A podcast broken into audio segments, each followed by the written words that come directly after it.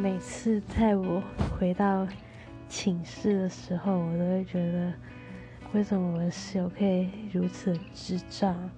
因为他们每次都可以依依据一点小东西，然后就可以吵翻天，然后我都会觉得那些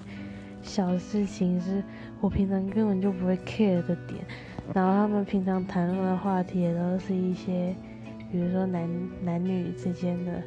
话题啊，哪个男生长得帅啊，巴拉巴拉巴拉，或者是一些很无聊问题，就是说什么你要先洗澡，我不要先洗澡，或者是什么